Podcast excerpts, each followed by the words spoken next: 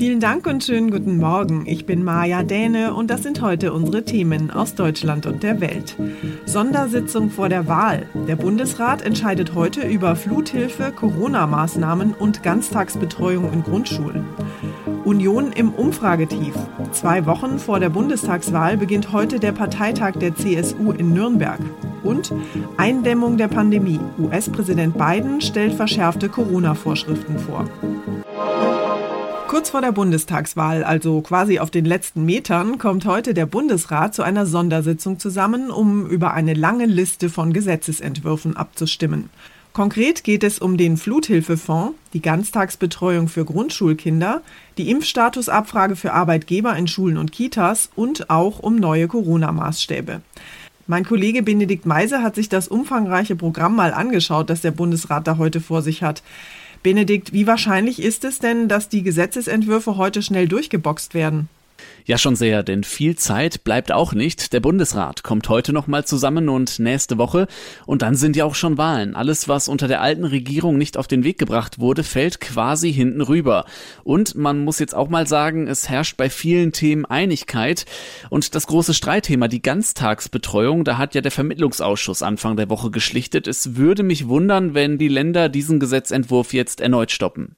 Ein großes Thema sind ja verschiedene Neuregelungen zur Corona-Politik. Worum geht es denn da konkret? Ins Infektionsschutzgesetz sollen jetzt neue Indikatoren reingeschrieben werden. Aktuell wird ja vieles am Inzidenzwert gemessen. Den alleine könnte man aber nicht mehr als Grundlage für Corona-Maßnahmen nehmen, hatte Gesundheitsminister Spahn vor Wochen schon gesagt. Deshalb kommen Indikatoren wie die Zahl der Geimpften und die verfügbaren Intensivbetten dazu. Daraus ergibt sich dann die neue Berechnung. Zudem sollen die Länder auch wieder mehr selbst entscheiden dürfen und es soll auch grünes Licht geben für die Abfrage des Impfstatus, also in Kitas Kitas, Schulen und Pflegeheimen. Ein ganz großes Maßnahmenpaket ist ja das Aufbauhilfegesetz für die von der Flutkatastrophe betroffenen Gebiete. Was steht denn da alles drin? Ja, eine ganze Menge. Also am präsentesten sind bestimmt diese 30 Milliarden Euro, die in die betroffenen Gebiete fließen sollen. Das wurde ja von der Politik immer wieder betont. Aber das Paket enthält noch mehr und zwar auch die Umsetzung des sogenannten Cell Broadcasting Systems. Damit kann zielgenau bei Katastrophen gewarnt werden. Das Ganze geht über die Mobilfunkbetreiber. Dann soll noch die Aussetzung der Insolvenzantragspflicht beschlossen werden und Änderungen beim Pfändungsschutz gibt es auch, damit Betroffenen etwas Luft verschafft werden kann, wenn sie gerade finanzielle Engpässe haben. Der Countdown läuft, in zwei Wochen ist Bundestagswahl, aber für die Union sieht es gerade gar nicht gut aus. Die CSU kämpft deshalb auf ihrem heute beginnenden Parteitag in Nürnberg gegen den seit Wochen anhaltenden Abwärtstrend. CSU-Landesgruppenchef Alexander Dobrindt hat die Union zur inhaltlichen Offensive und zu mehr Mut zur klaren Kante aufgerufen.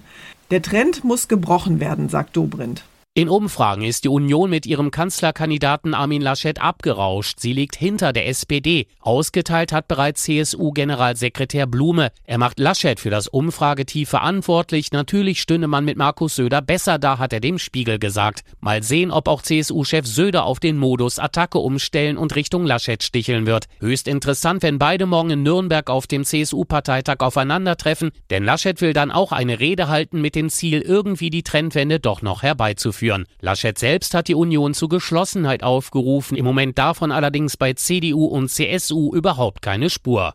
David Riemer, Berlin. Die Impfkampagne in den USA macht trotz vieler Anreize nur noch sehr langsam Fortschritte. Bisher sind 53,4 Prozent der rund 330 Millionen Menschen im Land vollständig geimpft. Aufgrund der besonders ansteckenden Delta-Variante hatte die Pandemie in den USA aber zuletzt wieder deutlich an Fahrt aufgenommen. Die US-Regierung will die Corona-Pandemie deshalb jetzt mit Hilfe von Anordnungen zur Impfpflicht eindämmen. Neue Regelungen zur Corona-Impfung sollen für fast 100 Millionen Beschäftigte der Privatwirtschaft und des Gesundheitswesens gelten und auch für alle Angestellten der Bundesregierung verschärft US-Präsident Joe Bidens Regierung die Impfvorschriften. In den USA tobt die Pandemie wieder zügellos, schlimmer als zur gleichen Zeit im letzten Jahr. Firmen mit mehr als 100 Angestellten sollen künftig verlangen, dass alle Mitarbeiter geimpft sind oder sich mindestens einmal die Woche auf Corona testen lassen. Das betrifft rund 80 Millionen Beschäftigte in der US-Privatwirtschaft. Alle Mitarbeiter in Krankenhäusern, im Gesundheitswesen und Altersheimen sollen Impfungen nachweisen müssen. Regierungsangestellte sollen ebenfalls Impfnachweise erbringen und die Bundesstaaten sollen nach dem Willen der beiden Regierung die Impfung Impfung von Schulangestellten, Lehrerinnen und Lehrern zur Pflicht machen. Tina Eck, USA. Und wir bleiben noch kurz in den USA. Die Terroranschläge vom 11. September 2001 haben die ganze Welt verändert. Morgen jähren sie sich zum 20. Mal. Und noch bis heute wirkt die Grunderschütterung nach, nicht nur in den USA. Fast jeder erinnert sich ja noch ziemlich genau, wo er oder sie am Tag der Anschläge war und an die Bilder von den Flugzeugen, die sich in die Türme des World Trade Center in New York bohrten. Unser Korrespondent Benno Schwinghammer wird bei den Gedenkfeierlichkeiten morgen dabei sein. Benno, wie sieht es denn heute am Ground Zero aus? Ja, Ground Zero hat sich natürlich extrem verändert. Das ist heute kein Geschäftsort mehr, sondern eine Gedenkstätte und ein Museum. Die Grundrisse der früheren Türme des World Trade Centers sind heute riesige Wasserfälle, an deren Seiten die Namen von knapp 3000 Opfern eingelassen sind. Architekt Daniel Liebeskind sagte mir vor einigen Tagen, dass ihm relativ schnell klar geworden ist nach den Anschlägen, dass keine Häuser mehr je wieder an diesem Ort gebaut werden dürfen. Deswegen wurde das neue Hochhaus dann einige Meter weiter nördlich des Areals gebaut. Was genau ist morgen am Jahrestag der Terroranschläge denn dort geplant?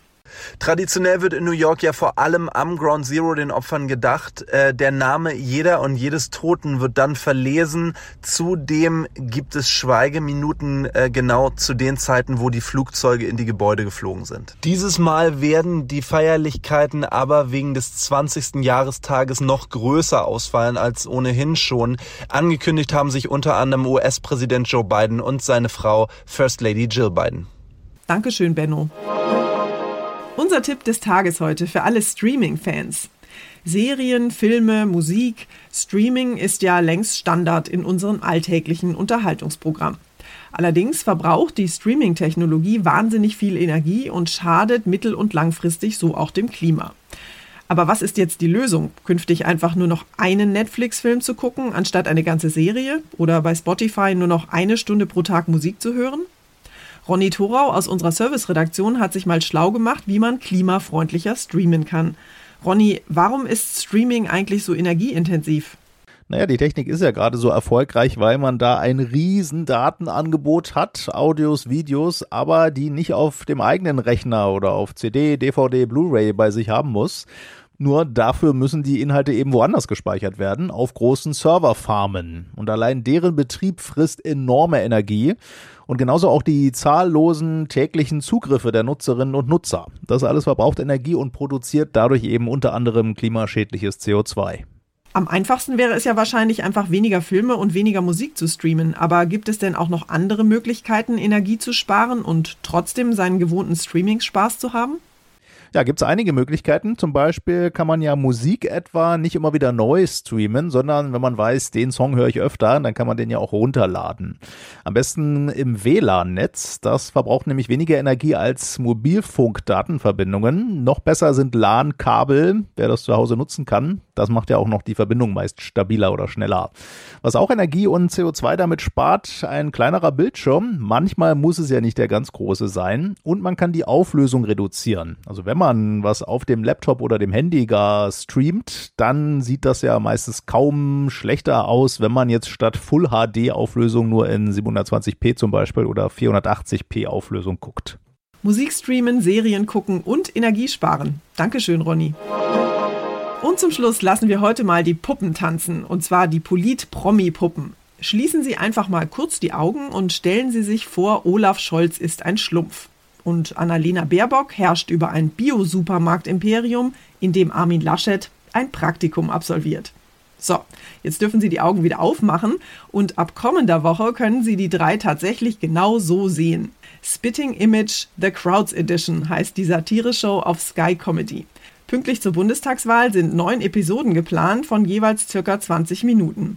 Unter den extra angefertigten Spitting-Image-Puppen befinden sich übrigens nicht nur Politiker, sondern auch Promis wie Heidi Klum, Thomas Müller, Barbara Schöneberger, Markus Lanz und Jan Böhmermann. Die komplette Staffel ist am Ende dann ein Mix aus deutschen und internationalen Sketchen. Das heißt, wir kriegen nicht nur den schlumpfigen Olaf Scholz und Bio-Supermarktpraktikant Laschet zu sehen, sondern auch Joe Biden, Wladimir Putin, Elton John und Greta Thunberg. Vielleicht als Selbsthilfegruppe im Nachbarschaftscafé. Das war's von mir für heute. Ich bin Maja Däne und wünsche Ihnen ein schönes Wochenende. Tschüss und bis Montag.